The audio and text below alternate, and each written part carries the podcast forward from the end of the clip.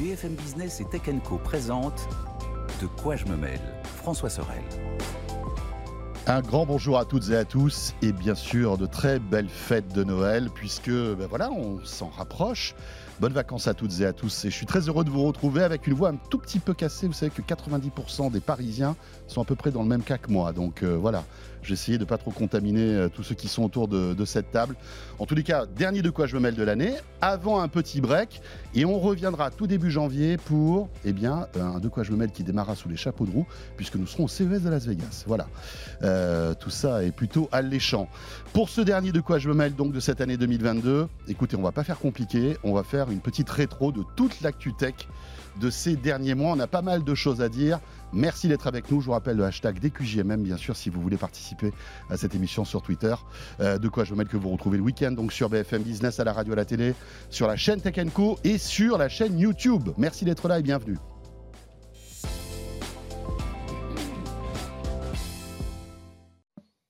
Et à mes côtés, pour ce de quoi je mêle exceptionnel, Mélinda d'Avansoulas. Bonjour Mélinda. Bonjour François. Montre-nous ton beau pull. Eh, c'est l'esprit de fête ou pas? Ah bah oui. C'est Noël. J'étais un peu obligée pour la dernière. Je suis désolée hein, de vous Superbe. infliger ça. Il est très très beau. Faut le décrire pour ceux qui nous Eh écoutent. bien, sûr, Ah, mais pour oui, c'est ceux vrai. qui sont avec nous en C'est mon pull de. Noël, euh, le Stitch. Il est trop mignon. Il est quand même mignon. C'est dommage trop- de ne pas avoir l'image, hein, Ben oui, c'est vrai. Il te va très bien. Mais n'exagérons pas quand même. Mais, Voilà, le, mais pull, merci, je prends le compliment. le pull de Noël Stitch. Bon, en revanche, l'élégance toujours euh, incarnée pour Anthony Morel. Bonjour François, merci. Voilà. Bon, écoute, j'ai bien fait de venir. Moi, je j'ai pas de pull, j'ai un t-shirt Ouais, mais Voilà, il est très très bien. beau ton Ah, t-shirt bien Très mignon avec, euh, aussi. dessiné par un de nos auditeurs. C'est vrai Mais oui, bien sûr. Génial Ah ouais ça. Il y Exactement. a des On auditeurs qui m'envoie te- des t-shirts maintenant. Ouais, ouais, c'est ça. Et j'ai un- Il y a un auditeur qui est designer. Il m'a fait des, des magnifiques t-shirts, donc très stylisés. Celui-ci, c'est Goldorak. C'est Goldorak, Il m'en a fait un autre euh, Naruto et deux ou trois autres comme ça. Ils sont absolument canons. J'ai plus son nom, sinon je l'aurais donné, j'aurais fait un peu de pub, mais j'ai plus son nom en tête. Bon, c'est pas grave. En tout cas, bravo, parce que c'est très joli. ils sont très beaux. Et Nicolas Lelouch, qu'on retrouve Et pour cette dernière de François. De quoi je. Salut Nico. Salut, bah, je suis ravi d'être ici, Bah, de écoute. vous retrouver pour cette dernière de l'année. Voilà, pareillement, euh, Nicolas, que vous retrouvez euh, sur Numérama. Euh, alors, bon, l'actualité de la- de l'année, j'ai j'ai envie de dire, ça va être un peu compliqué parce que, évidemment, il y a énormément de sujets. Euh, on a 52 minutes, donc on attaque tout de suite avec, eh bien voilà, le thème incontournable, c'est Elon Musk qui euh, est sans doute la personnalité de l'année, qu'on peut adorer, qu'on peut détester, qu'on peut adorer un jour, qu'on peut détester le lendemain. C'est ça qui est incroyable. Ce gars-là euh, est, euh, est complètement incroyable. Voire d'une heure sur l'autre. Oui, c'est- Voilà. j'allais dire d'une heure sur l'autre. hein. Voir, voir les deux en même temps. C'est vrai, c'est vrai. D'un côté, ben voilà, on, on- on peut- on ne peut que s'incliner devant son génie et, et, euh, cool parce que mine de rien, en 2022, il a quand même réussi en quelques semaines à racheter Twitter. Et puis d'un autre côté, on a envie de lui dire mais stop quoi, avec tout ce qu'il fait de euh, voilà d'incompréhensible. Donc, on va commencer par ça. Mm. On va prendre le temps de revenir sur, euh, sur euh, un, un peu tous les épisodes de, de- de cette année 2022, commençant Elon Musk, en se concentrant sur Twitter. Tout ça commence donc en mars. Rappelez-vous, mars 2022.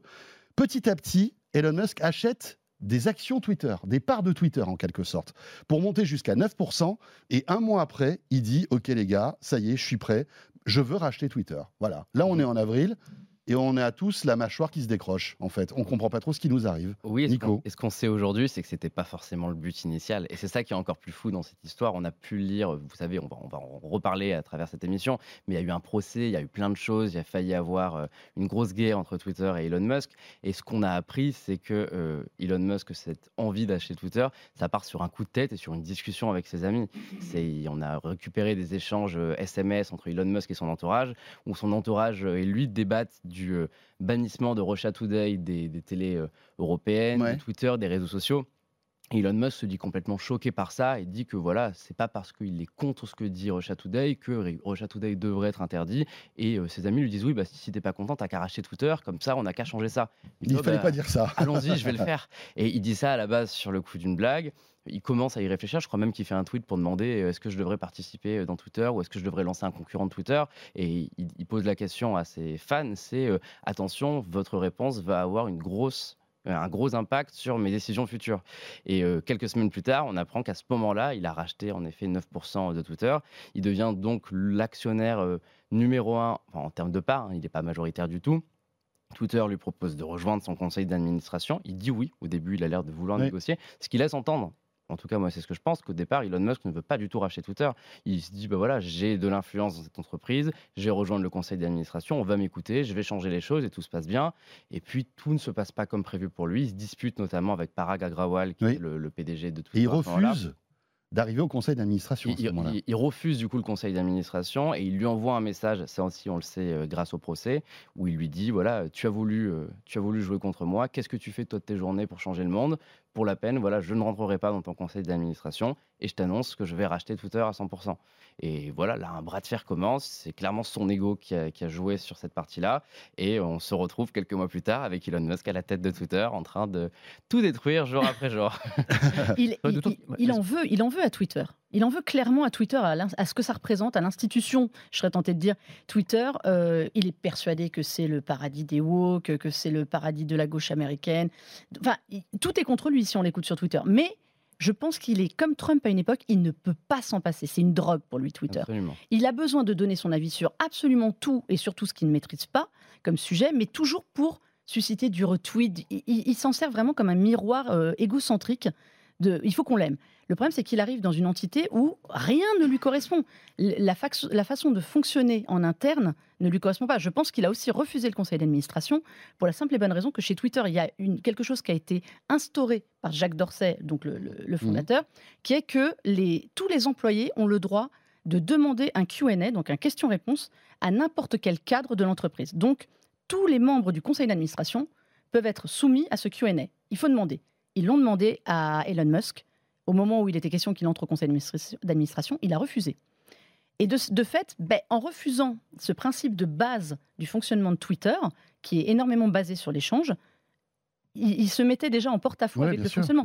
Donc rien ne va. Eh ben, Qu'est-ce qu'il fait? Il arrive, il éclate tout le monde, il, il Et puis, explose le la- conseil d'administration. relation était très forte avec Parag Agrawal Et- départ. et, c'est aussi ce qui lui convenait pas dans Twitter. hein. Il a dit plein de fois que Twitter allait trop lentement, que c'était une entreprise qui prenait les décisions vraiment n'importe Cela dit, il comment. n'avait pas tort. Et C'est vrai. Pour moi, il a pas tort. Et là-dessus, euh, je vais évidemment critiquer énormément Elon Musk dans toute cette, cette émission parce qu'il y a beaucoup de choses pas bien qui ont été faites durant cette année. Mais au niveau de l'accélération et de l'envie d'avoir un calendrier rapide pour faire bouger les choses, rien à dire, c'est beaucoup mieux avec sa vision à lui. Mais le truc, c'est que ça dépend de ce qui est fait derrière et de ses convictions personnelles, et c'est là où il y a des limites. Moi, c'est ma conviction, c'est qu'il excelle dans le chaos, euh, Elon Musk. Et donc, il arrive et il met le bazar de manière totalement volontaire. Il l'a dit dès le début en arrivant on va casser des trucs, on va tenter des trucs. Des fois, ça marchera pas, des fois, ça marchera. Et c'est vrai que ça a été un choc des civilisations terrible parce que Twitter avait quand même ce côté un petit peu poussiéreux, c'est vrai. Il y avait du Mhm. mal à bouger. Ça, ça, bouge, ça, ça avançait pas, quoi. Twitter, on voyait bien. Il y avait ce, ce réseau social qui avait toujours la même apparence depuis des années. Les changements se faisaient à la marge, la monétisation n'arrivait pas. Et là, on a un Elon Musk qui arrive, choc des cultures totales, il vire les trois quarts des gens. Il demande, vous vous souvenez quand même, le premier truc qu'il fait en arrivant, il arrive avec sa clique.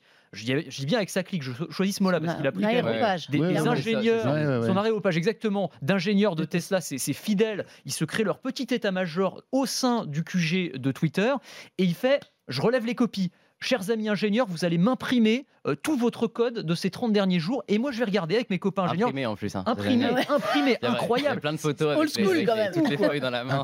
Et je vais regarder et je vais corriger et je vais voir qui est productif et qui ne l'est pas. Et sur cette base-là, entre autres, il va euh, virer 50-75% des, des- des- des ingénieurs de Twitter. Enfin, c'est fou quand même comme, comme méthode de Mhm. faire. Tu te dis, alors, c'est ça. Moi, quand on parlait de love-hate ou de, de fascination et répulsion de- d'Elon Musk, c'est à la fois, je trouve que c'est génial qu'il arrive, qu'il mette un peu le bazar et qu'il essaye de réveiller, Mhm. secouer un peu le cocotier dans cette entreprise, encore une fois un peu poussiéreuse. Mais sur la méthode, quand même, waouh, Ouais, je, ultra violent, quoi. Je mets un, bé- un bémol sur la rapidité et sur le côté. Alors, le côté poussiéreux, oui, c'est sûr. Il y a juste un truc, c'est que Twitter, c'est une entreprise mondiale dans le fonctionnement. Donc, il faut aussi adapter euh, son fonctionnement à toutes les législations dans le monde. Lui, Bien il arrive avec sa méthode américaine je te vire tout le monde en 24 heures, je liquide à tout va, je fais des trucs, je reviens. Le problème, c'est que ça se passe pas comme ça. Il a eu des problèmes en Irlande où il a voulu virer sur un mail euh, la responsable euh, du bureau. Bah, elle lui a dit T'es gentil, Coco, mais ça Ouais, se passe pas comme ça ici. Euh, il arrive avec ses méthodes américaines qu'il veut appliquer à tout. C'est aussi pour ça qu'il va vite et qu'il fait n'importe quoi et qu'il doit rétro-pédaler sans arrêt. Parce que c'est- il n'a pas de vision mondiale du fonctionnement de Twitter. Et tu te souviens du petit mail que qu'il a envoyé à tous ses ingénieurs en lui disant maintenant, euh, va falloir bosser jusqu'au 100. Oui, c'est C'est- ça. vous êtes d'accord ou vous n'êtes pas d'accord? Si vous êtes Hmm. d'accord, vous cliquez. Vous avez 24 heures. Si après. vous avez Ça- 24 C'est incroyable. Ça, on, on le savait déjà euh, d'avant qu'Elon Musk a une notion de productivité qui est très étonnante. sûr, Pour lui, quand ouais, on ouais. travaille dans une entreprise, on Mhm. doit donner sa vie à cette entreprise, on doit dormir dans l'entreprise. D'ailleurs, Ouais, il, a ouais. mis des Il il a mis des lits dans certains des anciens bureaux En des fait, gens il a un qu'il a virés. fonctionnement un peu Euh, militaire il est contre le télétravail. Et, enfin, Elon Musk est convaincu que le télétravail, ça détruit euh, la productivité en entreprise. Et il veut que tout le monde vienne feignant, physiquement et que sinon, bah, on n'a qu'à partir. Oui, pour lui, c'est un truc de feignant, sauf euh, évidemment si on a une bonne raison valable, médicale, mais sinon, il en veut pas. Il a, il a une notion Mm. de travail qui est extrêmement hardcore. Et je pense que Twitter, dans les entreprises de la Silicon Valley, était l'entreprise avec la vision du travail la plus européenne, entre guillemets, parce que c'était celle qui, euh, justement, voulait respecter les employés. Oui, bien sûr. Et il y a plein de choses dans ce qu'il a fait, enfin, c'est ce qu'il a expliqué. Euh, il y a beaucoup d'employés qui n'étaient pas venus depuis plusieurs mois euh, dans le Mais- siège parce que Twitter leur laissait un télétravail normal. limité. Et ça, lui, il supporte pas. Maintenant, tout est une question d'extrême. Twitter était un extrême, Elon Musk en est un autre.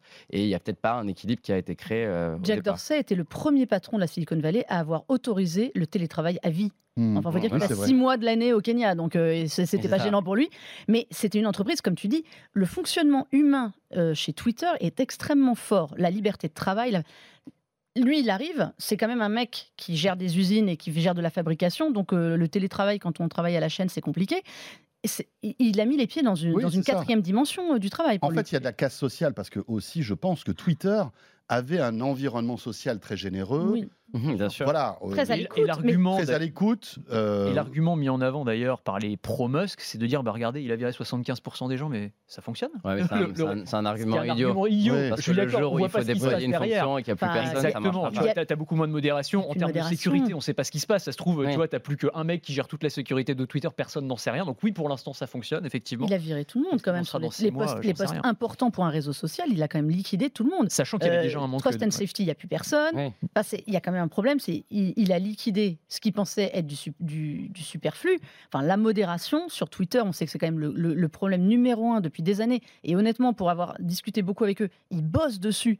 Mais enfin, il faut voir le déferlement de, de merde, il n'y a pas d'autre mot à pas dire, les à jours. Et lui, il liquide, c'est le Et premier ça- truc qu'il liquide quand même. Enfin, on est dans le. Et sachant que, je ne sais pas si vous vous souvenez, mais euh, il y avait eu un, un lanceur d'alerte qui était l'ancien directeur de la sécurité de Twitter, qui avait écrit un, un long rapport sur justement les manquements de Twitter. Enfin, en gros, le fait qu'ils étaient déjà en sous-effectif Mm. sur plein de trucs, quoi, qu'il y avait des énormes failles en termes de sécurité informatique. Et d'ailleurs, Elon Musk avait repris à son compte ce rapport pour ensuite refuser d'acheter Twitter, parce qu'il y a eu toute, Ouais, toute il cette avait euh, mis oui, bien logique. sûr. Voilà, il voulait plus racheter Twitter à un moment. Et Oui, on maintenant, n'en a pas euh, parlé si de cette de bon. Ouais, alors bon, on pas- va pas pas les revenir là-dessus parce qu'autrement on va pas s'en sortir. Mais c'est vrai que euh, il, il- il mettait aussi en si, cause le fait qu'il y avait énormément de faux comptes, hein, des comptes robots sur Twitter. Ah oui. C'était ça aussi. Et ça a duré des mois. hein. C'est vrai que je, pense que c'est un élément à prendre en compte dans pourquoi ce rachat se passe pas très bien ou pourquoi c'est aussi euh, l'enfer ou autant le chaos en ce moment. Euh, c'est pas certain qu'Elon Musk avait vraiment envie de racheter Twitter sur la fin. Et ça part, ça part de ce coup de tête dont on parlait en Mhm. début d'émission. Il a proposé de le racheter comme ça. L'offre a été euh, acceptée, 44 milliards de dollars quand même, il faut le rappeler. Ouais. C'est immense et c'est beaucoup trop par rapport à ce que valait réellement Twitter. Et derrière, il a passé des mois à tenter de mettre la misère à Twitter. Euh, Twitter l'a attaqué en justice pour le contraindre à honorer sa promesse de, de rachat.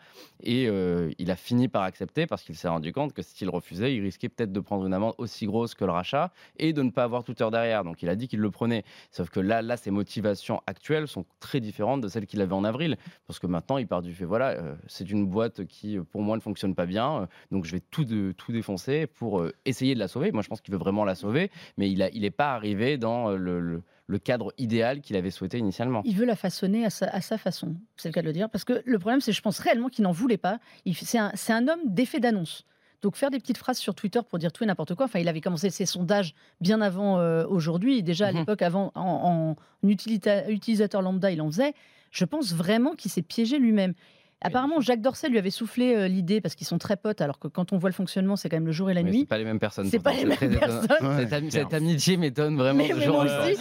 Et ce fonctionnement, parfois j'ai envie d'aller voir Jacques Dorset et lui dire mais c'est- là, là ce qui se passe Ouais. chez Twitter, comment vous le prenez? Mais, mais je pense qu'il n'en voulait vraiment pas de Twitter. Et pour lui, c'est un boulet, déjà parce qu'il a dû euh, prendre des fonds de gens. euh, euh, il a dû se mettre avec des gens. Les, les 44 milliards ne sortent pas de sa poche uniquement. Donc il a aussi ça sur le dos. Euh, ça lui coûte Tesla en ce moment.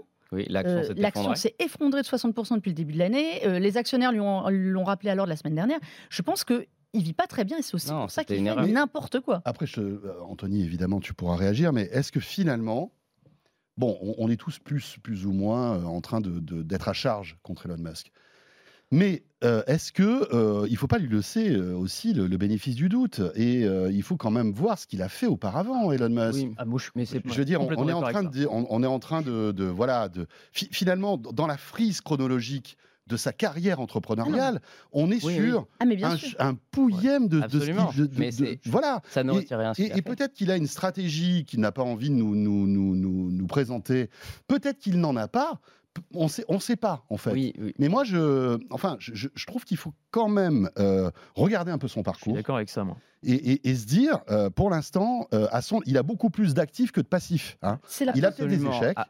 Sans doute, comme tout entrepreneur, mais il a révolutionné le monde, ce gars-là. Mais- Donc, laissons-le, laissons-lui le temps de faire son ménage et de, et de remettre à plat Twitter avec les soubresauts, avec tout ce que ça engendre, et avec nos commentaires aussi, parce que évidemment, Mhm. on suit ça au jour le jour. C'est peut-être d'ailleurs une erreur aussi.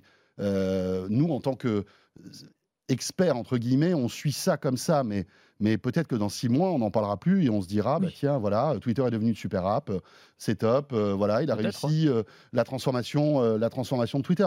Donc, euh, Il a Ben- donné un petit aperçu quand même de ce qu'il voulait faire. Il a dit euh, Je veux justement faire une super, une super app, c'est le mot que tu utilises, oui, oui. Euh, c'est-à-dire une application beaucoup plus large, alors peut-être façon WeChat en Chine, c'est-à-dire qu'il ouais. va incorporer tout un tas de services à l'intérieur. S'il a cette vision-là, déjà, tu vois, c'est au-delà de simplement avoir un réseau social, une plateforme de communication aujourd'hui. Moi, je suis complètement d'accord avec ce que tu as dit euh, euh, à l'instant. Je pense qu'effectivement, Elon Musk, déjà, on est personne pour lui donner des leçons d'entrepreneuriat. le mec, quand même, il a quand même fait ses preuves de- à deux ou trois reprises. Et je trouve que c'est ce qui est hyper intéressant, en fait. C'est-à-dire que quand tu regardes toutes, les, annonces qu'il fait, alors c'est vrai sur Twitter, mais c'est vrai sur toutes les autres entreprises qu'il dirige, il y a, un truc qui va beaucoup plus loin que le simple produit technologique. C'est-à-dire qu'il y a une logique qui est presque civilisationnelle, tu vois, sur tous les sujets. Là, sur euh, Twitter, il était en mode, euh, il y, y a un enjeu civilisationnel derrière le rachat de Twitter parce que ça doit devenir la nouvelle agora, la plateforme de communication. Enfin, tu vois, il y a un enjeu qui est presque philosophique Bien derrière. C'est pas juste, je vais créer un produit et je vais le mettre au service des consommateurs. Et si j'ai deux minutes pour aller un petit peu plus loin, sûr. en fait, Tony. pour moi, il l'a fait à plusieurs reprises. C'est-à-dire que quand il, te pré- quand, quand il te présente, par exemple, le nouveau robot euh, Optimus, dont on avait pas mal parlé, là, tu sais, le, le robot Mhm. de Tesla, robot à tout faire, robot majordome.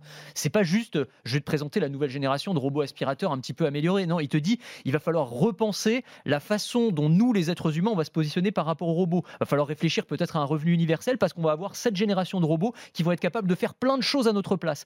Quand il dit on va aller coloniser la planète Mars, il dit on veut être la première espèce interplanétaire. Il faut qu'on repense notre place en tant qu'être humain dans l'univers. Quand il présente Neuralink, ses implants neuronaux, euh, il, il nous dit euh, c'est pas juste pour réparer les personnes handicapées, permettre à des personnes handicapées de marcher à nouveau, ce qui est absolument incroyable. C'est à terme, ça pourra nous permettre de rester compétitifs face à l'intelligence artificielle. Donc là encore, c'est la place de l'être humain par rapport à la technologie qui est en train d'arriver. Enfin, Hmm. tu vois, ce que je veux dire, c'est que euh, vraiment, c'est pas juste un mec qui propose des produits et qui nous les Bien fait sûr. acheter. C'est il y a une logique derrière qui Oui, est sûr, politique, sûr. économique, philosophique. Et une logique qui nous dépasse parce qu'il est, il est fait. sans doute, et je ne le prenez pas mal, sans doute beaucoup plus intelligent que la plupart d'entre nous. Absolument. Ah, Je pense aussi, oui. Euh, c'est ça, ce mec-là est un génie. euh, voilà, il, il doit d'ailleurs en souffrir, hein, parce que voilà, on, on le, on le qualifie d'Asperger. Donc c'est quelqu'un qui, malgré tout, a une intelligence sans doute un peu différente de la nôtre et une manière de communiquer différente. On le voit. Enfin, je veux dire, on voit que ce, ce gars-là n'est pas, n'est pas, n'a pas le même moule que nous. Mais en revanche, quelle fulgurance. Enfin, je veux dire, c'est absolument mais brillant, ouais. incroyable. Là où je suis, où j'apporterai quand même un,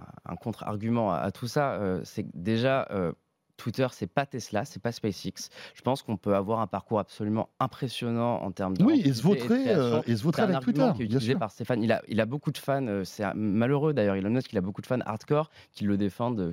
Peu Corps importe âme. ce qu'il dit, certains justifient qu'ils le défendent parce qu'ils disent qu'ils rêvent d'aller sur Mars. Il y a vraiment une communauté qui rêve d'aller sur Mars Bah, bien et qui du coup le défend surtout. Moi, je pense qu'on peut être le boss des voitures électriques, qu'on peut avoir inventé des fusées qui sont capables d'atterrir toutes seules, d'être un pur génie comme on est en train d'en parler, tout en étant incapable de gérer une plateforme qui euh, s'occupe de la modération, qui s'occupe euh, de sujets politiques, qui s'occupe de choses qui sont finalement beaucoup plus ouais. dérisoires que des fusées et des voitures. Et je ne pense pas que c'est parce qu'il a réussi Tesla et SpaceX qu'il va forcément réussir. Mais si tu veux, Et j'aime pas, j'ai du mal avec cet argument parce que c'est considéré qu'Elon Musk est intouchable. mais C'est pas parce qu'il a réussi Non, mais les Nico, choses moi, moi, est ce, que je, ce que je trouve intéressant, c'est qu'on le, on le, on le juge à une période où en fait il est en train de tout casser et c'est comme si Mais demain, tu vois, euh, on cassait l'immeuble ici, on venait en disant oh là là c'est pas beau, euh, c'est mais vraiment dégueulasse. Il, il fait pas Mais il faut, peut-être attendre de, de, de, de, de juger sa stratégie dans six mois, un Mais- an, mais peut-être. sur la stratégie, peut-être, mais là, il fait pas que tout casser. Peut-être pas. Quand- quand Peut-être il- qu'il va se planter. Quand il publie des théories complotistes d'extrême droite sans se remettre en question, il balance. décide, quand il décide de bannir des comptes de journalistes parce que les journalistes sont critiqués, quand il promet il y a un mois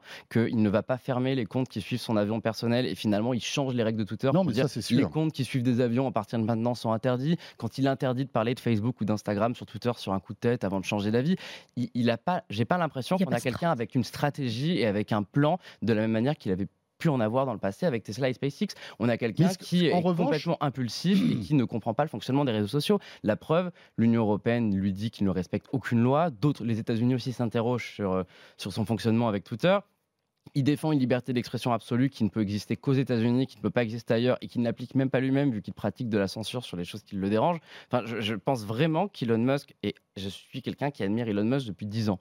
Je rêve d'avoir une Tesla, je suis fan de SpaceX, je suis fan de tout ce qu'il Tu rêves d'avoir une fusée? Je rêve d'avoir une sur fusée. Je- non, mais évidemment, j'ai énormément d'admiration pour le parcours Tu d'Elon Musk. sur Twitter. Mais, Ouais, mais c'est cet argument, la même manière ça, que c'est quand, cool. quand il a commencé, quand il a commencé à déclarer la guerre à Apple pour des raisons qui étaient complètement aléatoires, il n'y avait pas l'air d'avoir énormément de sens dans ce qu'il disait. Tous ses fans étaient en mode oui, mais Elon, est-ce que tu vas lancer un téléphone? Et Il a dit oui, si Apple m'embête, je lancerai un téléphone. Et à partir de là, il y a eu tout le délire de ouais, si Elon Musk lance un sûr, téléphone. Apple est mort parce qu'il va lancer un téléphone qui se connecte à des satellites. Mais ça, en fait, c'est pas possible technologiquement à horizon 10 ans. On ne pourra pas avoir un. Elon Musk lui-même dit que euh, un téléphone euh, connecté à son réseau Starlink aurait un débit 3G uniquement s'il est seul dans un horizon de je sais pas combien de mètres carrés.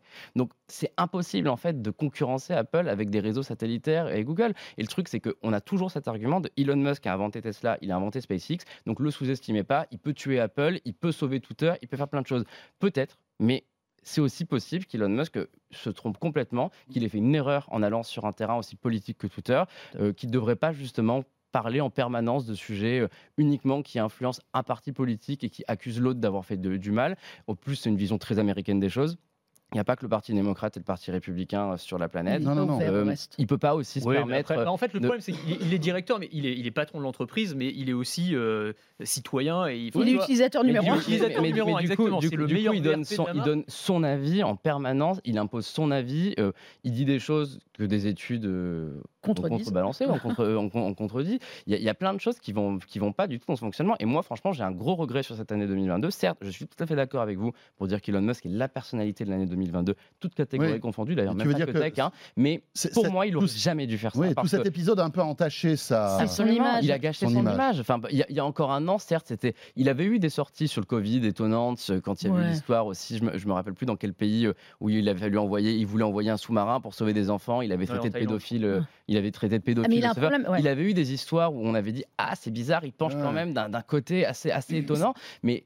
Là, en rachetant Twitter et en donnant son avis constamment sur la manière de, de dire des choses, pour moi, il est en train de détruire complètement son héritage et il est plus, il est plus crédible. Et c'est trop dommage. J'aurais préféré qu'Elon Musk reste le, la personne qui veut sauver l'humanité avec des véhicules électriques, avec euh, des voyages spatiaux, et qu'il ne se mêle pas justement d'un sujet qui peut que le conduire à sa perte. En tout cas, pour nous, journalistes technologiques, moi je dis merci Elon Musk. Mais- 2022.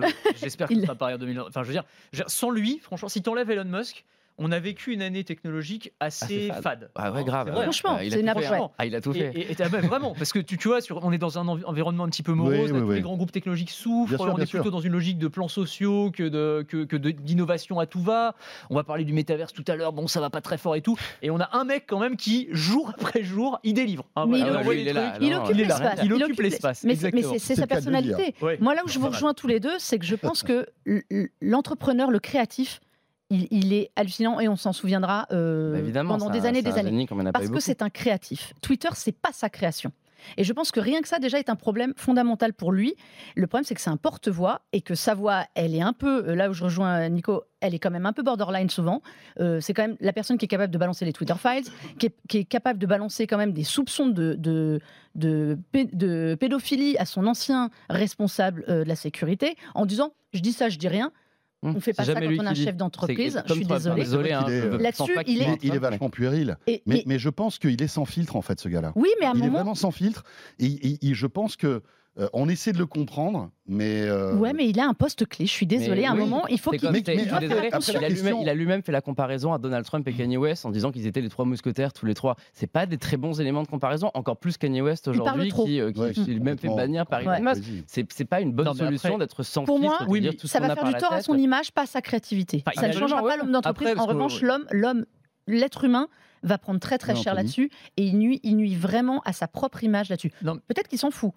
Moi, je pense que là, ce qu'il fait comme sondage et comme truc, il s'en fout pas. Moi, Moi, je je dis, on peut de pas rapidement. Pardon. Euh, Non, vas-y, vas-y. Euh, non, je- on, on- peut pas non plus lui reprocher ses, ses positions politiques. Ses, enfin, je veux dire, il a Il le a droit le droit. d'être Trumpiste s'il veut, tu vois. Et je veux dire, d'une certaine manière, dans la Silicon Valley, ça fait un peu de bien aussi d'avoir pas que des gens qui sont ultra démocrates, machin et tout. Je trouve que c'est aussi, tu vois. C'est la euh, Californie. Hein. ah ben voilà, non mais c'est ça. Donc euh, c'était aussi l'extrême inverse avant. Il, le Donc- dit hein, ouvertement, il fait pas partie de la case de la Silicon Exactement, Valley. hein. oui, il, est, refuse. il est- il est maintenant au Texas. Mais Et exactement. puis je Euh, pense enfin, même qu'il voilà. a envie d'être faire contre. partir Il le a- siège de, ce- de, de Twitter. Bien. Ouais, sûr, oui, bien oui. sûr, bien sûr.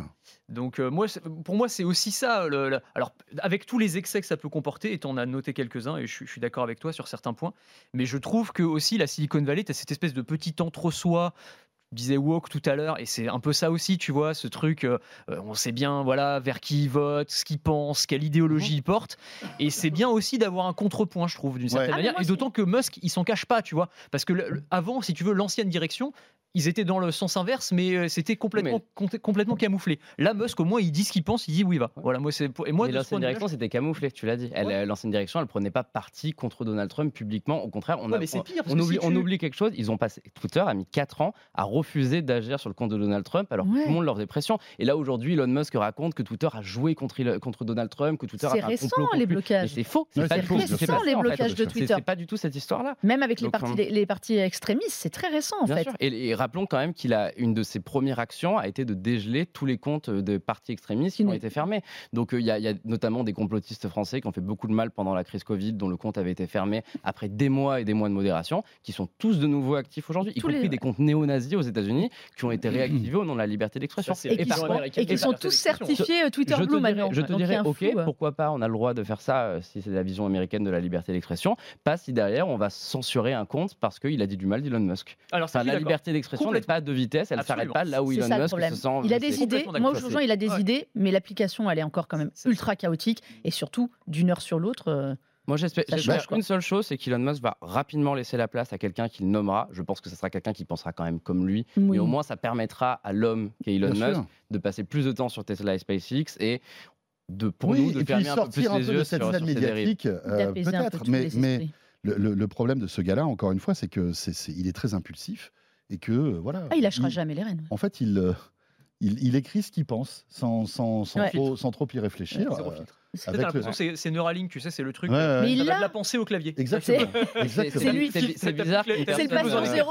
C'est le patient zéro de, de C'est Neuralink. bizarre qu'une personne de son intelligence soit pas capable de voir la différence entre un lien vers un site qui raconte une fake news et, euh, et un vrai média qui fait une critique Mais je pense qu'il le voit. Il prend Bah, juste pourquoi celui il qui lui... partage des faux sites parce alors qu'il- Parce que il c'est prend quand même celui la- qui la- lui convient. Le premier jour à la tête de Twitter, il a partagé une théorie comme quoi le, le mari de euh, la chef du Congrès américain euh, avait été agressé. Enfin, enfin, Ouais, ouais, c'est- ouais, il y a enfin, eu il une y a- histoire. il y a- c'était- Il y avait eu une vraie agression, mais il avait accusé le mari d'être responsable. Alors tout était faux. hein, C'était Ouais. un, site d'extrême droite qui racontait ça, mais il, il, il s'est même pas accusé. Il a juste supprimé le lien.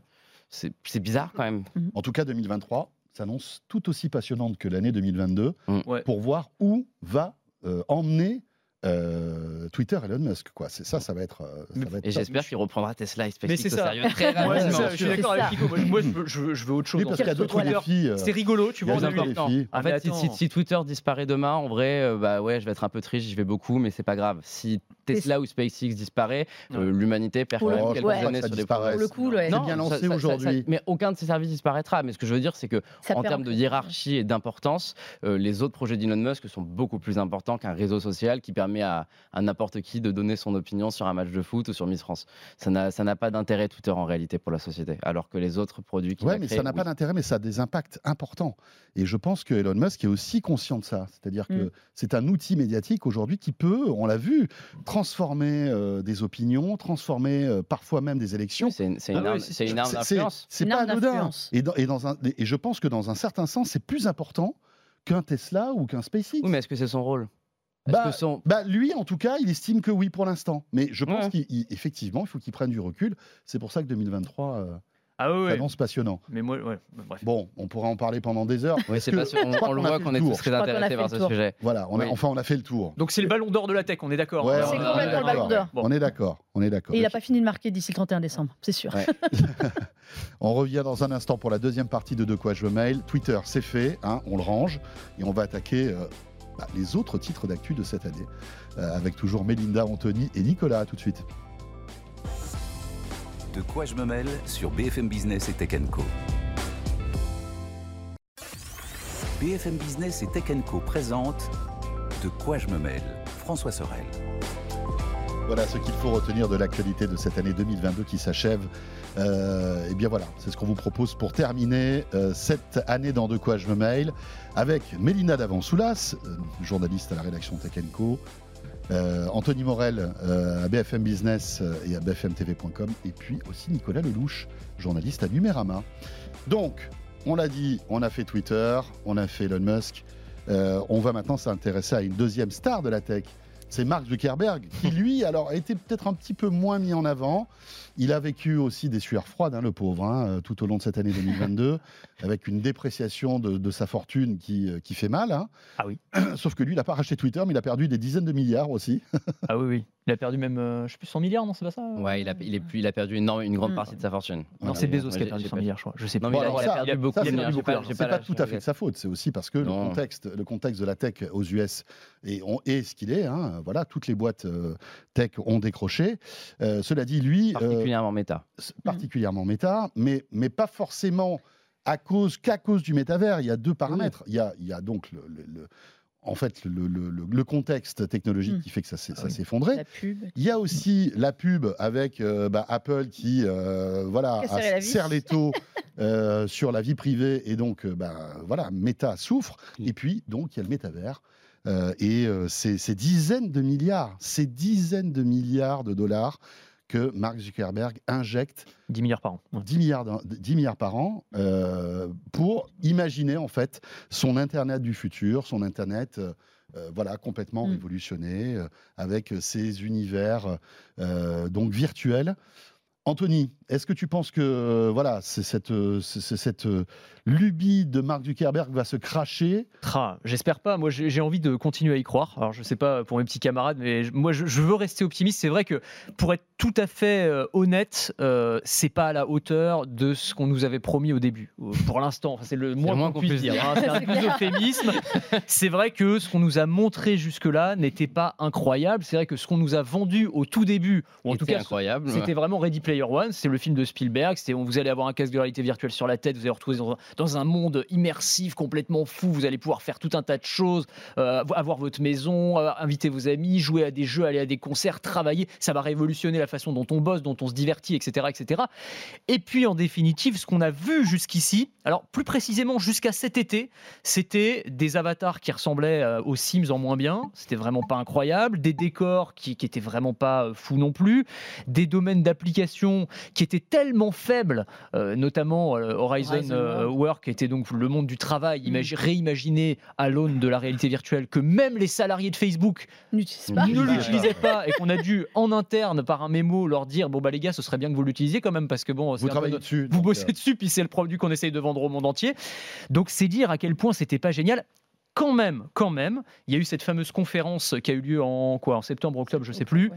où euh, ouais, il y avait- effectivement il y avait des moments La MetaConnect. ah. Voilà, la MetaConnect, où Zuckerberg a, pr- a présenté son nouveau casque, je crois que tu as pu le, le tester, tu vas nous en parler, et a présenté aussi, au-delà du casque, le potentiel qu'il pourrait y avoir derrière dans les années qui viennent, avec notamment les avatars photoréalistes. Ah ouais. Avec Mhm. l'idée de, à partir de quelques images, c'est assez dingue. En gros, à partir de quelques images, on va pouvoir modéliser ta tête de manière extrêmement fine, mais ils ont bien précisé que ça, c'était pas pour tout de suite, que ça allait être très compliqué à mettre en place, à mettre en œuvre.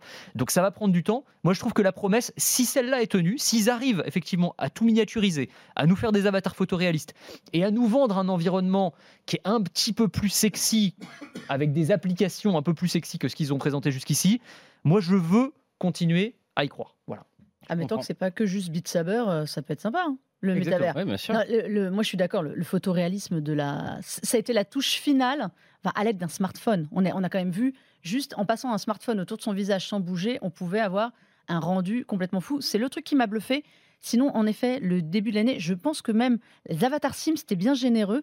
On était plutôt du niveau des Mi, euh, première génération, que... Sans les jambes. Sans les jambes. Rappelons-le quand même. Oui, parce vrai. a vu que les jambes, c'était quand même, euh, une c'était une classe sociale quand même après. hein. Non, il y a, On il y a arrive une à un endroit- justification sur les jambes. C'est, enfin, c'est, c'est toute la complexité de la réalité virtuelle. complexité technologique. Moi, moi, je suis une grande fan de réalité virtuelle. J'adore ça depuis le début. J'ai testé les premiers modèles, j'étais malade à mort, euh, comme tout le monde avant de m'y habituer. Donc, je suis comme Anthony, j'ai envie d'y croire. Là, pour le coup, on parlait tout à l'heure de la vision à long terme de- d'Elon Musk ou pas. Je pense que Zuckerberg a une vision à long terme de ce qu'il veut, pour le coup.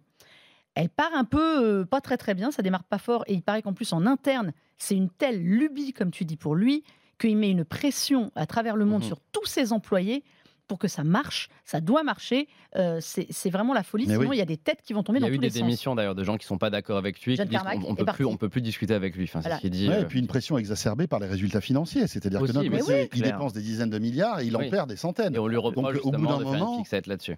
Euh, Là, voilà. Parce là, qu'on il- peut imaginer qu'au début, sa stratégie, quand il a pensé à tout ça, Meta allait très très bien, ça a gagné énormément d'argent, ça a été une, Oui. la, poule, la poule aux œufs d'or, hein, Il Meta. a, il a Et- racheté Oculus. Il C'est fallait la faire base quelque Oculus, chose la base et, Oculus, et- dans ce contexte-là, c'était peut-être malin de se dire bon, allez, on sort de tous les de tous les trolls que j'ai, qui, qui- qui- toutes les casseroles que j'ai sur Meta, pour partir sur un nouveau chantier Oui. Qui n'a rien Tout à à fait, voir. tout à fait. Euh, je vais essayer d'inventer le futur du web, en quelque sorte, parce que c'est ça, hein, mine de rien. C'est au lieu d'avoir un web en 2D, hein, bah, c'est un web en 3D. C'est-à-dire qu'on est dans le web. Oui. Euh, alors on schématise, mais, mais, mais l'idée c'est ça. Mais Anthony, tu as testé donc, parce que ce qui est intéressant, c'est que malgré tout, euh, Nicolas, pardon, malgré tout, tu as testé Mhm. euh, le nouveau euh, MetaQuest Pro, qui est un casque, euh, voilà, qui est sorti en plus en pleine tourmente. Enfin, je veux Oui, dire, c'est bizarre. Enfin, le timing est le, Pas le- timing n'est pas bon du tout. Enfin, voilà, même nous, pour l'avoir, ça a été un cauchemar. Alors Ah. que, Et je ne te, que- que le, je le- service presse de. Meta, d'habitude, est, est plutôt compréhensif et tout. Nous, ça fait des mois avec Melinda qu'on essaie d'avoir un masque. Ouais. Ah, mais ça, ça a été la même chose pour moi. Ouais. Ça a été une complexité monstrueuse et ils, Et on sont- voit ils qu'ils ont sont très peur. tellement tétanisés par les résultats financiers, par, le, par le, tout le bad buzz, C'est leur faute. que- qu'on n'a oui. même plus accès Mais à leurs produits. alors, en moi, fait. moi, de, mon, mon avis perso là-dessus, c'est que c'est leur faute. Et je pense que euh, Mark Zuckerberg était détestable depuis plusieurs années et que cette année, il m'a fait un peu de peine. Parce que je, Ah, Je suis, je suis tellement convaincu que. euh, Tout l'amour que tu as pour Elon Musk et qui oui, est ça. parti. Maintenant, j'aime bien. Et Non, mais je chez ne- cette année-. Cette, cette, C'est trop cette mignon. année, je, je ne déteste pas Mark Zuckerberg Non. parce que j'ai l'impression que lui. euh, est extrêmement perdu dans sa manière de communiquer. Et euh, ce que je vois justement avec ce casque Quest Pro, c'est que euh, les intérêts de la technologie de réalité mixte, réalité virtuelle, sont de plus en plus nombreux, c'est de plus en plus prometteur, notamment le suivi, on parlait des Mm. avatars photoréalistes. Le Quest Pro, il introduit grâce à des capteurs le suivi du visage et euh, des yeux. Ouais. Donc du coup, quand on est dans une application, on peut bouger ses yeux, regarder un endroit Et donc précis, ton avatar et bouge les yeux en même temps. Super bien. Moi, ce que je pense. Mais tu euh, l'as j'en testé, suis- tu l'as testé avec des applis et tout, qu'est-ce que ça donne Je l'ai testé, mais il n'y a pas beaucoup d'applis qui gèrent ça en fait aujourd'hui. Par contre, ce que j'ai testé, c'est la réalité mixte. Et par exemple, un Est-ce qu'il est usage que je meilleur que le Quest 2 exceptionnel. euh, Oui, qui est parce- sorti il y a trois Enfin, ans il n'est pas meilleur pour la réalité virtuelle, c'est un peu dommage d'ailleurs. La, la qualité de l'écran n'est pas meilleure. Par contre, là où il est meilleur, c'est que vous avez euh, j'ai j'ai un usage que j'adore. Faire des cours de sport en réalité mixte. On a le casque sur la tête, Mm. on voit son environnement et j'ai le cours qui est projeté en face de moi avec un écran qui suit ma vue. Donc si je m'allonge pour faire des abdos, c'est sur le plafond. C'est ça, ouais. Ça, c'est génial en fait. Et Et ça, à ça- faire du sport avec ce truc sur la oui, tête il va falloir encore affiner le produit parce que c'est un peu lourd et ça fait mal à la nuque. Mais bon, ça, ça, muscle ça la nuque. Après, voilà, ça oui, ça, ça muscle la nuque. Je pense qu'il y a un effet. euh, on peut le voir comme dans ça. quelques, dans quelques Ah, mois, il aura. musclé la musclée de. France. Allez, sais, non, mais comme la cas- WWE, les, mecs là qui se. Ah oui, Ah, les catcheurs.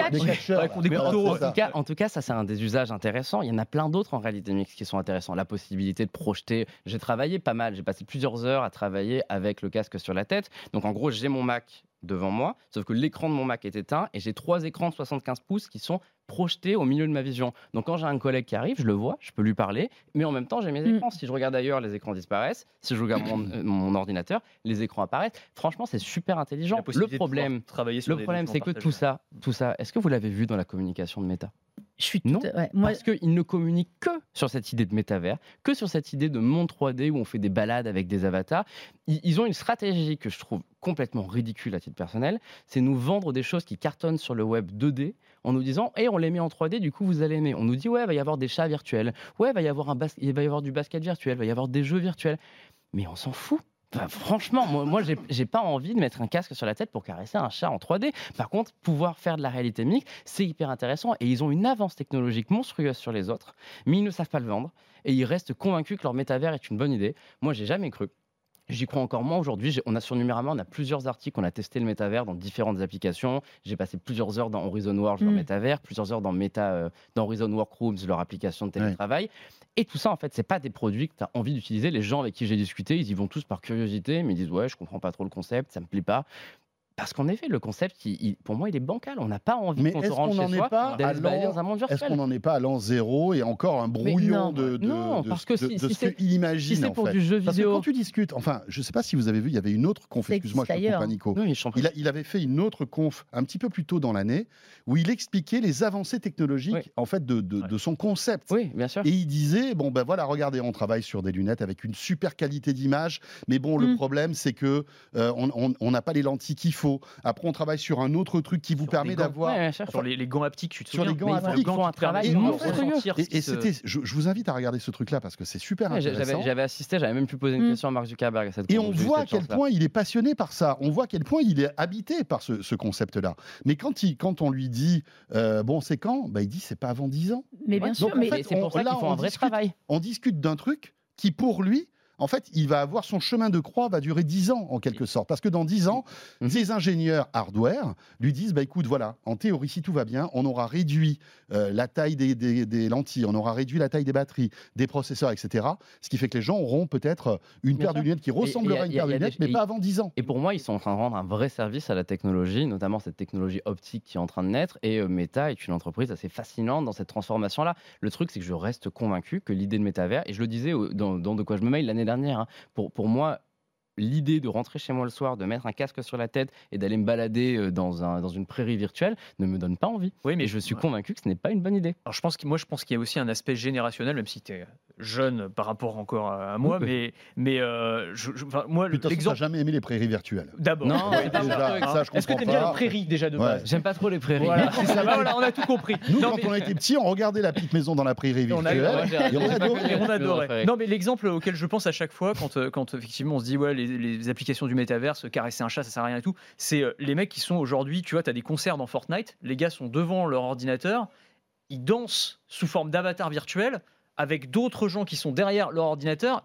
et euh, en train de regarder un concert Ouais. d'Ariana En Grande. fait, c'est une- Donc tu te dis, l'étape d'après, clairement, avec le casque, ce serait juste Ouais, 10 ouais, fois ouais, mieux. du jeu Si- en réseau mais voilà. augmenté en s'ils Mais sont prêts à faire ça jeu leur en réalité ordinateur, virtuelle. bah, pourquoi pas Mais je avec- suis pas contre le jeu vidéo en réalité Oui. virtuelle. Je suis pas contre un Fort- Je trouve ça très bien. Moi, je, je suis contre l'idée qu'Internet va devenir un, en- un environnement 3D dans lequel on va se réunir avec un casque sur la tête. J'y crois pas beaucoup. Par contre, que qu'Internet devienne un endroit où, au lieu de passer un appel vidéo euh, à travers un écran de téléphone, et ben la personne soit projetée au milieu de ton salon, ouais, ça j'y Mais crois. parce que non, mais parce que toi, t'es peut-être pas compatible. Mais regarde à l'époque des Tamagotchi, Non, il y avait des gens qui restaient raison. des heures et des heures, qui se qui se coupaient du monde Non, raison, simplement pour, marché. jou- pour jouer avec un truc euh, en LCD, quoi. Et, et, et, et- vrai. et ils s'attachaient à leur, à leur Tamagotchi. C'était surréaliste. Non, mais c'est vrai, c'est vrai on, peut tout imaginer. Et là, l'expérience sera sans doute encore plus immersive qu'un Tamagotchi. Et il y a des gens qui tomberont dans le, enfin, j'allais dire tomberont dans le panneau, c'est pas ça. Mais il y a des gens qui auront besoin de ça. Et moi, je vais te dire, j'ai joué au ping-pong euh, avec le. Quest 2. Mais- Euh, T'as les championnats de France. Mais j'ai c'est vu c'est ça de la réalité franchement, de, de franchement, tennis de euh, je- vert, je- ouais. je- ça- ça m'a. Alors, essayez-le parce que vraiment, euh, ça, ça sert à rien d'en parler. Mais essayez Eleven, je sais plus quoi. là, Eleven All Stars. Voilà, c'est un- que c'est un, ouais, jeu comme de, ça. un jeu de ping-pong. Au début, vous dites, mais qu'est-ce que c'est que ce truc? Mais Ah, mais c'est après, génial. Vous, Et les- prenez, les- vous, vous prenez au jeu et vous jouez. Alors, vous jouez contre un ordinateur, contre un robot, mais vous avez toute la, toute la subtilité des lifts, des services. Franchement, moi, j'adore le ping-pong. J'ai joué quand, pendant des années et en quelques minutes, j'ai retrouvé. La, la manière de jouer. Et, et ce qu'il y a de dingue, c'est que je discutais avec des potes qui me disaient ben, Tu sais quoi? Moi, avant, euh, quand j'étais petit, je jouais avec mon père au ping-pong. Aujourd'hui, on est séparés. J'ai envoyé un masque de VR à mon père qui est à Barcelone. Moi, je suis à Paris. Et ben, c'est notre moment où on se retrouve Oui, devant une table de ping-pong parce qu'on peut discuter, Ouais. euh, etc., etc. Et c'est au-delà d'une partie de ping-pong qui ressemble à une vraie partie de ping-pong, c'est un lien. Et tu, et tu vois, je- je me dis que finalement, on commence à avoir des petits trucs. Tu te dis, waouh. quand même. Bien sûr, mais est-ce que est-ce c'est- que c'est le métavers? Mais la C'est technologie. c'est pas le métavers, c'est la réalité virtuelle. La réalité et, virtuelle. et ça, Oui. le jour où on le Oui. fait en réalité mixte, en continuant de voir son salon et en ayant la table au milieu du salon, bah voilà, là on atteint pour moi le maximum de ce qu'on peut faire avec un ping-pong euh, en, en jeu à plusieurs. Mais c'est, par exemple, il y a- il y a une pub là que Facebook passe beaucoup à la télé qui dit oui, demain dans le métavers, on pourra faire plein de choses. Il parle des agriculteurs, il parle des chirurgiens, mais il n'y a aucun exemple dans cette pub qui définit le métavers de, Mélave- de, de Mark Zuckerberg. C'est uniquement de la réalité virtuelle. Donc eux-mêmes, en fait, sont Ouais. dans Mais c'est une un confusion mais- énorme. Mais, mais franchement, je ne veux pas donner l'impression, autant j'ai été négatif sur Elon Musk, complètement, je l'assume, autant je veux pas donner l'impression d'être négatif là, parce que je crois vraiment en réalité mixte. Je suis impatient de voir ce que va faire Apple l'année prochaine, impatient de voir comment Meta va améliorer son puis- casque. Non. Et je pense qu'il y a un vrai intérêt. Mais je Puis- pense que le métavers n'est pas la Non, bonne stratégie clair. marketing. Dernière chose, quel courage aussi de la part de Mark Zuckerberg. C'est-à-dire que là, malgré tout, il y a une vision euh, qui, qui est, qui est très coûteuse, qui, va, qui, qui, qui est euh, en fait euh, bah, chronologiquement étalée sur des années et des années. S'il se plante, c'est cuit. C'est-à-dire que là, Ah, il peut détruire sa boîte. je veux Ouais, dire, ouais. il, il est obligé de partir de Meta. euh, On ne sait pas ce qui restera de Meta. Pendant ce temps-là, il y a plein de, de- de travaux qui ne seront pas euh, mis en avant et euh, Meta ira peut-être à sa perte. Donc vraiment, en- au son- niveau stratégique, euh, excusez-moi, mais il faut le mettre sur la table. c'est hein. son seul produit. hein. C'est son seul produit financier aussi, il faut voir ça. Tout le reste est gratuit. Le, le- le casque, les applis, le store, c'est les rentrées d'argent principales. Moi, je vous encourage à aller voir les travaux du Reality Lab de, de Meta, qui sont d'une folie furieuse, qui sont en avance sur énormément de choses. La robotique et la réalité virtuelle chez Meta, euh, c'est vraiment un travail, mais monumental. Après, là où je suis d'accord, la réalité mixte est beaucoup plus intéressante. Aujourd'hui, on appelle ça métavers. C'est rien de plus que de la réalité virtuelle améliorée. Microsoft, ça fait des années qu'ils sont dedans avec le casque HoloLens, qui est de la réalité mixte, avec un usage. Parce que ce qui manque à tout ça, c'est un usage. On n'a pas envie juste de faire euh, du sport et tout. Mais j'ai testé un peu le Quest Pro moins, longtemps que Nico. Mon Dieu, mais la, la réalité mixte, elle est dingue, quoi. C'est Le super. passage de, Ouais, ouais, de bien la sûr. réalité Ouais, à la parce qu'il y a des réalité caméras virtuelle. couleurs qui font que tu es. Mais on est vraiment dedans. Ils C'est ce qu'on veut. C'est Ils vraiment ont ce une qu'on veut. excellente idée, c'est qu'on voit, le, on voit les bords de sa vision. C'est pas Ouais. fermé comme Ouais. la réalité virtuelle. Donc en fait, On assume le champ de parfaite et c'est super. Il nous reste six minutes, les amis. Je- je- on a peut-être le temps de- d'évoquer euh, deux, deux autres petits sujets. Euh, rapidement, le- le- tout le bouleversement dans le monde du jeu vidéo, hein, avec euh, les géants qui rachètent tous les studios. On le voit, ça, ça a bougé énormément en 2022. Euh, dernier rachat en date, celui d'Activision par Microsoft, qui, peut ne pas se faire d'ailleurs. Ouais, hein. ça sent un peu le pâté. Ça sent, ça hein. sent Ah, un peu le pâté. moi, hein. pas. Bah, peut bon. Hein, tu penses sévère bah, Moi, En ça tout va cas, se faire. C'est consultatif. Tous les avis sont consultatifs. hein, Ouais, les Américains. ouais, Après, ouais. c'est juste de dire. enfin, il y a un procès quand même lancé par la, la, La FTC, hein, aux Mais- États-Unis. ça n'a pas, ça terminé en Nvidia par arme comme l'année peu- dernière. c'est un peu chaud, histoire-là. hein. Mais je Ou crois que la, Microsoft. la- la FTC a été induite en erreur par Oui. un rapport et en fait ce rapport n'était pas authentique donc c'est possible que ce soit ouais, un ce peu soit tard. Il y a annulé. Mais non, non, c'est du, des. Il faut savoir que ces, choses-là, si Microsoft ne décide pas finalement d'arrêter, ça ne s'arrête pas en fait. Les, les États-Unis, comme l'Europe, comme le Royaume-Uni, donnent des avis consultatifs par rapport à des points qui sont souvent pas forcément les mêmes, sur lesquels ils demandent des compléments d'information. Mhm. Euh, ça a été acté au Brésil. Donc au Brésil, Microsoft peut racheter euh, Activision. Après, si, si un pays pose problème, c'est juste que ça ne se fera pas. Ça peut être compliqué quand c'est les États-Unis ou l'Europe, je vous l'accorde. Mais ce ne sont que des avis consultatifs. Ap- Après, la question, c'est au-delà du, du côté réglementaire ou, et, et juridique, c'est euh, quel impact ça peut avoir sur les joueurs et sur l'innovation. Parce que c'était. Alors, bon, ouais, Moi, faut, je faut voir. L'argument qui était mis en avant par la FTC, je trouve qu'il s'entend aussi, c'est que le fait de créer des. alors, non pas des monopoles, parce que c'est quand, même- c'est quand même un secteur concurrentiel, mais des géants, en tout cas, oligopolistiques ou en tout cas. Microsoft qui rachète Activision, c'est il, récu- il récupère quand même un trésor de guerre absolument dingue. Enfin, Call Duty. Call of Duty. C'est Call euh, of Duty c'est évidemment. Euh, c'est euh, toutes les, c'est euh, World of Warcraft, of Duty. Hearthstone, euh, Candy Crush sur mobile, donc c'est sur toutes les plateformes et tous Ouais, les gros jeux.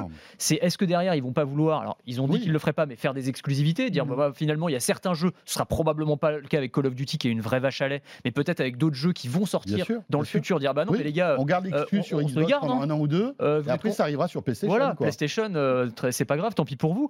Et, et c'est un peu, c'est un Bien peu sûr. problématique. Donc tu vois, c'est aussi ça le truc. C'est est-ce que ça peut pas avoir quand même des Chez Sony, conséquences on doit avoir des néfastes sueurs froides. hein, Non. Bah, Ah, que- mais non. Sony, c'est Non Sony qui est à l'origine du lobbying pour tenter de faire échouer le deal. Le truc, c'est que les arguments de Sony sont contrebalancés par de. Enfin, Microsoft a été très malin. Ils ont signé un accord avec Nintendo qui, je crois, dit que Call of Duty Ouais. arrivera pendant 10 ans sur Nintendo Switch. Là où il Et ils disent à n'existe Sony, pas. bah tiens, tu peux signer Ouais, aussi mais- si tu veux. Ouais, mais Donc, Call of Duty, Sony c'est n'a l'arbre qui pas cache la forêt. Ouais, voilà, c'est tu vois. ça. C'est vraiment OK. Ouais, là, Call of. Duty, ils le quand sur toutes les plateformes. Mais dans les le- nouvelles franchises qui vont sortir, Mais là, est-ce qu'ils vont les a- Il y a sortir une réalité dans il le monde du jeu vidéo, c'est que Sony s'est jamais gêné à faire des exclusivités. Mais oui, c'est le God of. War, Ragnarok, Horizon, tous les jeux Sony. pas Moi, j'ai une PlayStation plutôt qu'une Xbox pour les exclus Mais bien Sony. sûr, c'est ça qui leur pose problème. Activision crée des nouvelles licences qui sont réservées à Xbox. Bah, si ça appartient à Microsoft, ça appartient à Microsoft. C'est comme ça. Excusez-moi, Activision, c'est immense. Mais non, C'est-à-dire mais- qu'il y a- il y a Oui. des dizaines et des dizaines de, de licences, en Mais fait. non. Oui, ça non, mais il faut pas problème. toucher aux licences Et existantes. je suis Microsoft aussi a Halo, euh, qui est une exclue, Oui, etc. ils le font, ils le etc. font, tout le monde a Ils les ont tous les deux. Mais là, est-ce que ça va pas déséquilibrer Non. en quelque sorte le, le catalogue de jeux, Je tu vois? pas. D'autant qu'on voit que Microsoft a- accélère sur le Xbox Pass. Enfin, on est, on est en plus Ah bah, à la croisée ça- des ça va chemins. avantager le Xbox Game Pass. Mais, Ça, c'est évident. mais c'est évident. En fait, le seul argument. Et puis attendez, Activision, C'est ça, le- le truc. Activision, c'est Call of Duty. le Game Pass qui est derrière tout ça. hein. Oui. Euh, je veux dire, le sûr. du jeu vidéo, Ils ont Microsoft est un en gros train l'inventer. hein. Mais attends, Activision, c'est Call of Duty et c'est tout. Ouais, en Enfin, vrai, so- soyons clairs, absolument- il n'y a rien Bah, d'autre. c'est Activision Blizzard. C'est Oui, non, non, Activision les Blizzard franchises enfin, Blizzard quand même. Le problème de Sony, c'est Activision, c'est Call of Duty parce que c'est leur jeu le plus vendu Mais oui, à l'année. Mais, Microsoft, ils ont aucun intérêt stratégique à leur tirer. Parce que l'intérêt, c'est de le mettre dans le Game Pass et d'expliquer aux gens vous avez le choix entre payer 12 euros et avoir Call of Duty et plein d'autres jeux, ou alors vous achetez votre PS5 et payez votre jeu 80 balles. Mais attendez, jamais de la vie, ils le retireront de, de la PlayStation. On arrête, il nous reste 2 minutes 20. J'aimerais qu'on évoque quand même ChatGPT, qui est la Oh. dernière Ah. claque oui. de l'année. On est d'accord hein? Ah ouais, ouais. On en a reçu quelques-unes, Oh. mais celle-là euh, nous a un peu décoiffé. Ouais. moi, perso, pas énormément, mais Moi non plus.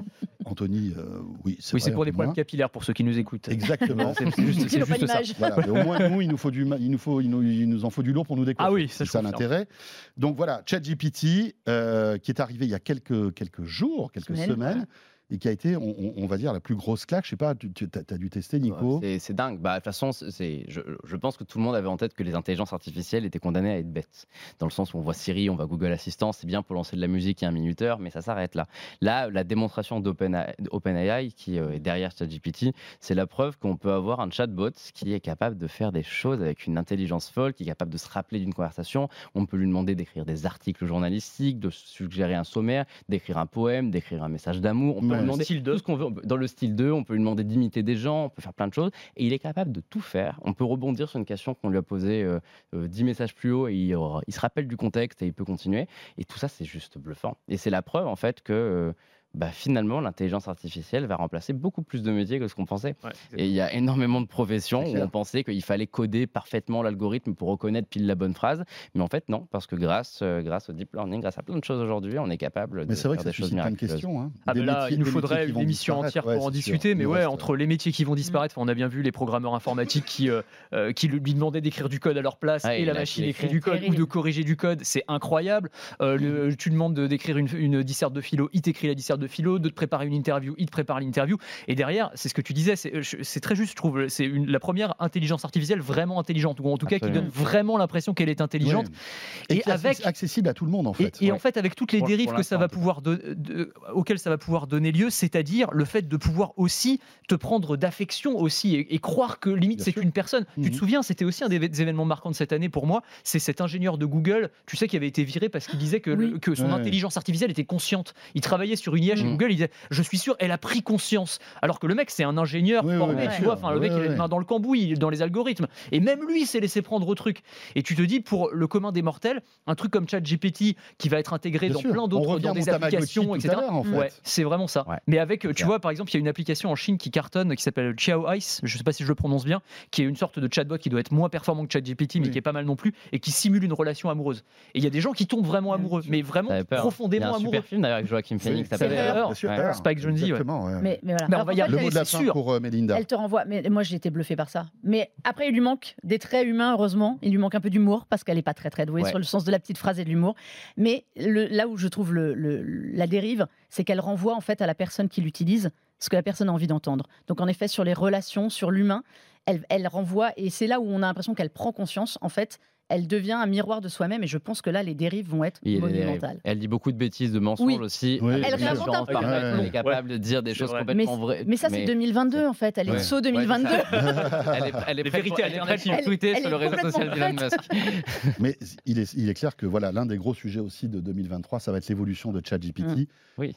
Qui, qui va évoluer parce que les algos vont évoluer. On parle de ChatGPT 4 bientôt qui devrait arriver et qui Ouais. sera encore plus performant. Et OpenAI est tellement en avance sur tout. On aura deux, trois trucs il, à se, il se murmure que Google a une réponse euh, dans les tuyaux qui est aussi puissante, voire plus puissante, sans intelligente, doute, mais que doute. Google ne veut pas la sortir pour éviter d'avoir des ennuis. Mais enfin, les ingénieurs ouais. de Google répondent que Google Assistant est bête parce qu'ils ont décidé de rendre Google Assistant sûr. bête. Mm. Ouais, bien Donc sûr. euh, ça veut dire que les, les limites vont être vite Mais juste un truc, euh, plugger ça à la, rec- à la- aux assistants vocaux, euh, franchement, Ça va être diabolique. c'est- ça, ça devient- monstrueux, ça- hein. ça deviendrait la folie. C'est monstrueux. On pourrait avoir des discussions avec une boîte euh, avec un microprocesseur à Et l'intérieur. après, tu couples c'est ça avec un robot émotionnel avec des, des traits d'apparence Et humaine. après, tu caresses un chat virtuel dans une prairie virtuelle. Oh Et là là, Et je pense que nous avons ravi. bouclé cette émission. Le mot de la fin.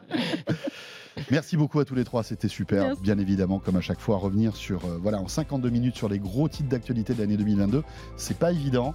Euh, voilà, on pourrait parler, en parler pendant des heures. Merci à Mélinda, merci Anthony, merci Nico. Avec plaisir. Nico qui termine de quoi je me mêle pour l'année, mais qui va la commencer, puisqu'on se Oui. retrouvera pour le premier de quoi je me mêle avec CES. Mélinda Eh aussi, oui. À Las au Vegas. CES de Las Vegas. Voilà, ça sera ton premier CES. C'est mon premier CES. ce qui Et me là, croyez-moi, Le ça sera pas virtuel tout ça. ça sera pas virtuel, on y sera vraiment pour vous raconter un petit peu les dernières nouveautés de ce grand salon dédié à la tech. Terminez bien cette année, profitez bien, soufflez un peu, bonnes vacances à vous toutes et à vous tous. Je crois qu'on en a tous un peu besoin. Euh, et puis on se retrouve donc euh, tout début janvier, euh, premier vendredi de janvier pour De quoi je me mêle depuis le CES. À très vite. De quoi je me mêle sur BFM Business et Tech Co.